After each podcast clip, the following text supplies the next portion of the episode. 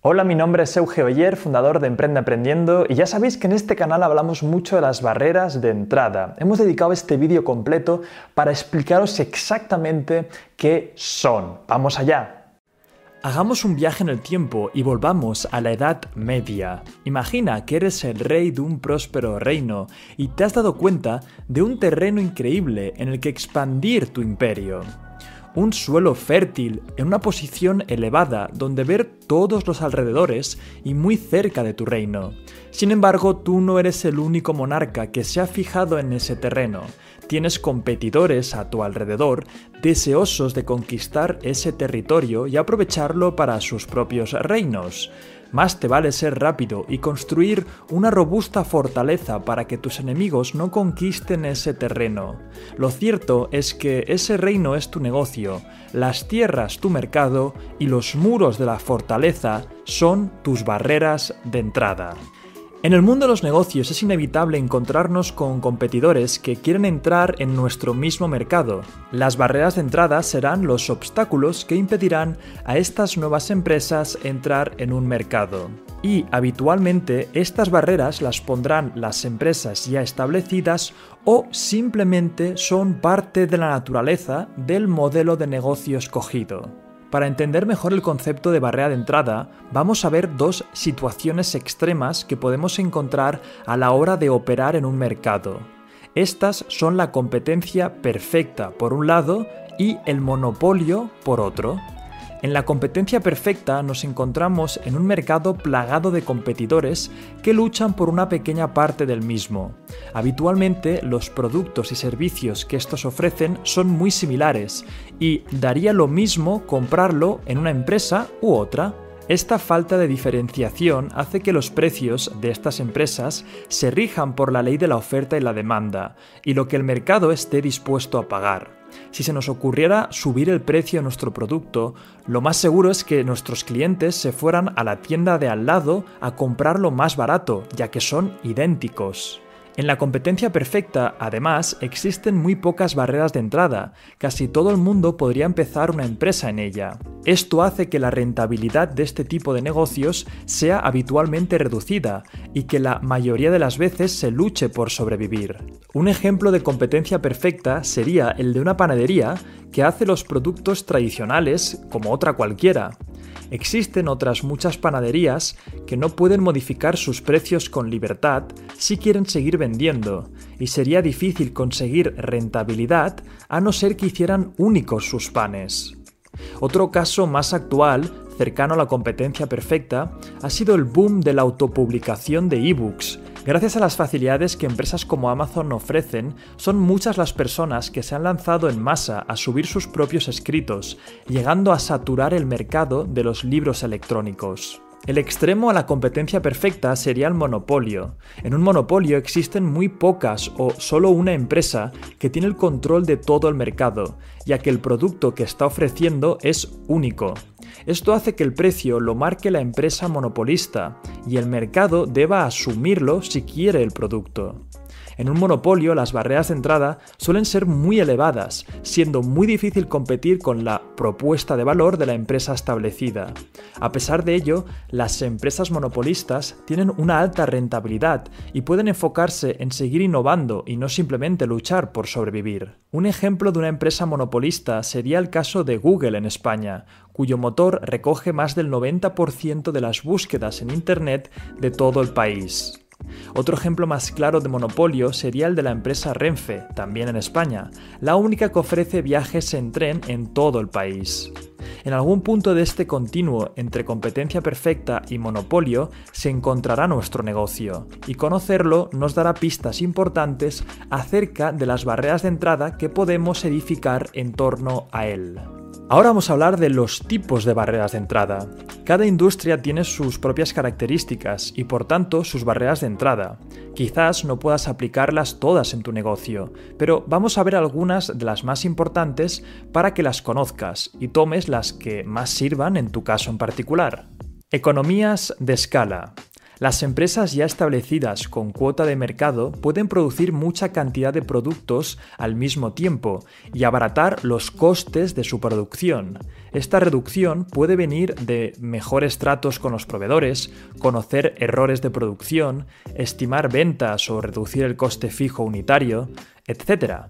Si por ejemplo tenemos una máquina que produce lavadoras y nos cuesta 100 euros al mes mantenerla, producir una sola lavadora ya tendría implícito 100 euros de coste añadido, pero si producimos 10 lavadoras con la misma máquina, este se dividirá en solo 10 euros de coste por lavadora, pudiendo abaratar el precio de las mismas para los clientes.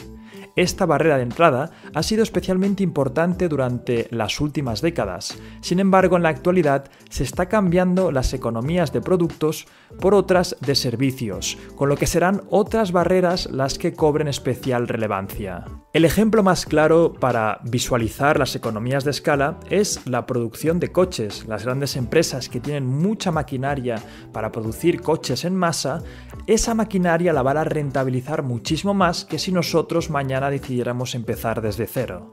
Siguiente barrera de entrada, integración vertical. Si una empresa adquiere a otros negocios relacionados con su industria, puede llegar a convertirse en su propio proveedor, abaratando mucho su producción a largo plazo. Este fue el caso de Tesla, la conocida empresa de fabricación de coches, que compró recientemente a sus anteriores proveedores, Groham Engineering y Pervix. De esta forma se aseguraba el control de la producción y un abaratamiento de costes, claras ventajas competitivas ante nuevas empresas que quisieran entrar en el sector. Vamos a por otra, fuerza de marca. La lealtad que tus clientes tengan hacia tu marca será una de las principales barreras de entrada para tus competidores. Si consigues crear una sólida marca en torno a los valores de tu empresa y trabajas la confianza hacia tus clientes, será mucho más difícil que el día de mañana te sustituyan por un nuevo competidor. Hazte la siguiente pregunta para ver cuánta fuerza de marca tienes. Si mañana tu empresa desapareciera, ¿tendrías fans que se enfadarían y te echarían de menos? Si no es así, piensa en humanizar tu marca y acercarte más a tus clientes. Es fundamental crear relaciones a largo plazo con ellos y no realizar simples transacciones. Lo mismo ocurre con un producto muy bien posicionado en tu industria. Si tu propuesta de valor es increíble, tus competidores necesitarán gastar mucho dinero en marketing para hacerle frente, y no todo el mundo estará dispuesto a afrontar ese gasto. Vamos a por otra, barreras legales. En determinadas industrias es posible respaldarse con barreras legales que dificulten o impidan el acceso a otros competidores. Este podría ser el caso de patentes de productos, de derechos de copyright o incluso de propiedad intelectual para los creadores de contenido. En algunos casos, el propio Estado puede poner limitaciones al número de empresas operando en un sector, a partir de licencias específicas. Este podría ser el caso de los casinos y hoteles, o incluso las propias licencias de taxistas en el sector laboral. Vista esta, vamos a por otra, barreras de coste y esfuerzo. Para determinadas ideas de negocio será necesaria una inversión en capital o en tiempo bastante elevada. Esto también supondrá un obstáculo para nuevos competidores, ya que cuanto más cueste llegar a donde tú estés, menos empresas estarán dispuestas a pagar ese precio.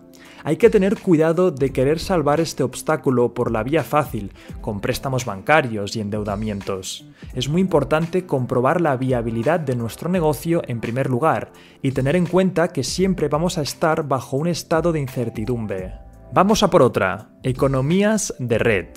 Para negocios que se basan en la conexión entre personas, como las redes sociales o los marketplaces, las economías de red son barreras de entrada muy potentes. Cuantas más personas estén utilizando nuestra plataforma, mayor será el valor que ésta tenga, ya que los usuarios podrán intercambiar más fácilmente productos, servicios o simplemente tiempo de ocio. Pero igualmente será muy complicado para una nueva empresa en el sector movilizar a toda esa gente a su propuesta de valor, si no consigue ofrecer algo completamente disruptivo. Un ejemplo de economías de red son las plataformas de compra y venta de segunda mano. Alguien que quiera competir con la establecida en un país en concreto le será extremadamente difícil. Siguiente barrera, experiencia en el sector. Las empresas establecidas tienen un alto conocimiento de su industria y del know-how, Llevan años estudiando la forma más efectiva de llegar a sus clientes, abaratar costes y de dar la máxima calidad posible. Alguien completamente nuevo que se introduzca en el sector va a tener que aprender todo esto para poder competir al nivel de los demás. Vistas las principales barreras de entrada, ahora vamos a hablar de las barreras de los grandes. Los gigantes de cada industria han desarrollado sus propias estrategias para protegerse de los nuevos jugadores. Imagina que eres un pequeño comercio electrónico de libros que poco a poco ha empezado a crecer y ha llamado la atención de un gigante del sector, como por ejemplo podría ser Amazon. Como estás agarrando parte de la cuota de mercado que antes tenía, la empresa decide hacerte una oferta de compra. En caso de que la rechaces, Amazon podría empezar a competir por precios contigo, a un punto que no podrías aguantar. Este gigante podría estar muchos meses amortizando pérdidas que tú, como pequeño comercio electrónico, acabarían arruinándote. Otro caso más conocido es el de la red social Facebook. Entre otras, esta gran empresa ha seguido dos estrategias en los últimos años para hacer frente a los nuevos competidores. La primera de ellas ha sido también comprar las nuevas empresas que iban surgiendo en el sector. Con la compra de Instagram por mil millones de dólares y de WhatsApp por 19 mil millones, Facebook asegura sus ingresos a largo plazo y el monopolio del sector. Pero si alguna empresa no accedía a sus generosas ofertas de compra, como fue el caso de Snapchat, Facebook se limitaba a copiar lo que les hacía únicos e incorporar sus funcionalidades como las conocidas stories de Instagram.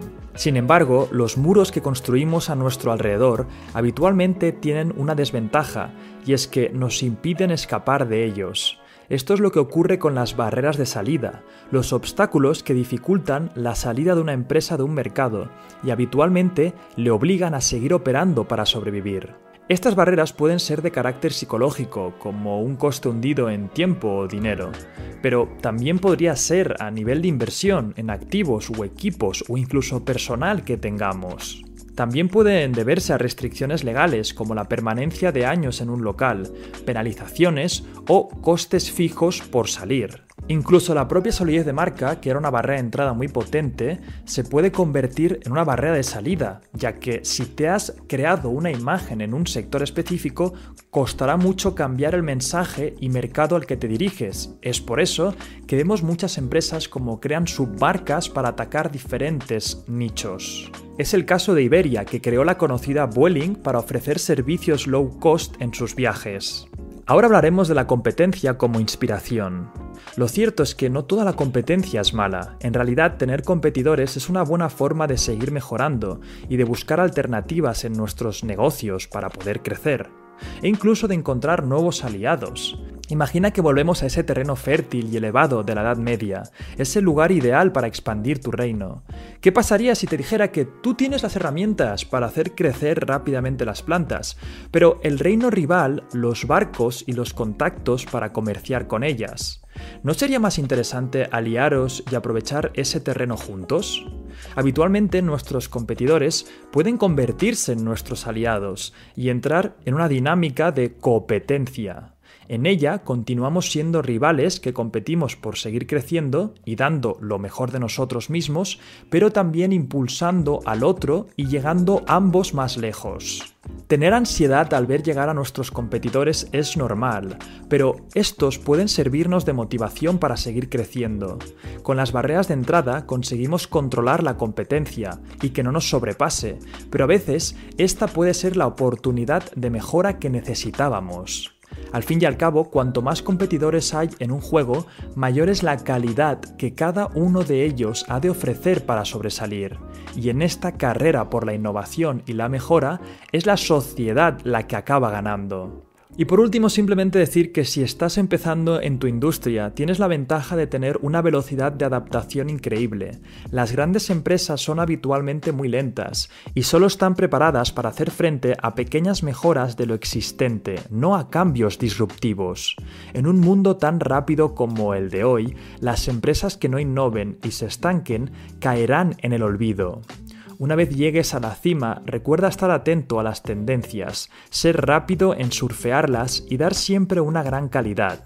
al rey siempre van a querer destronarlo, así que sé el primero en superarte y en hacer avanzar el mundo. Hasta aquí el caso de las barreras de entrada y si quieres ver una empresa que se está construyendo unas barreras de entrada increíble, hace nada hicimos el caso de Twitch. Así que si quieres ver ese caso, su historia y cómo está construyendo sus estrategias, te dejaré el vídeo en las tarjetas y abajo en la descripción. Ya sabes, suscríbete para ver muchísimo contenido así. Los domingos no fallamos, siempre son casos de empresa y entre semana también estamos dando mucho más contenido. Así que nada, déjanos un buen like y nos vemos en el siguiente vídeo. Que vaya genial. Chao.